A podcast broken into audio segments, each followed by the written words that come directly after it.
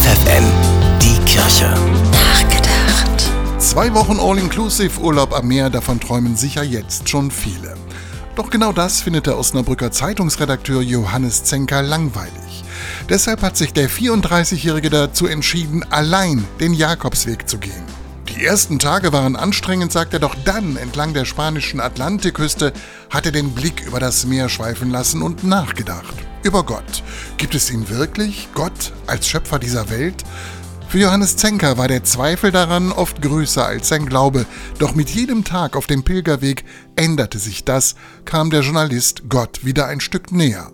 Eine Erfahrung, die wohl jeder machen kann, der pilgert. Und dazu muss man nicht mal unbedingt nach Spanien fahren, denn Teile des Jakobswegs führen auch durch Niedersachsen. Wer sich auf den Weg machen will, der kann sich zuvor von Johannes Zenker inspirieren lassen, denn er hat seine Erlebnisse in seinem Buch Und plötzlich Pilger festgehalten.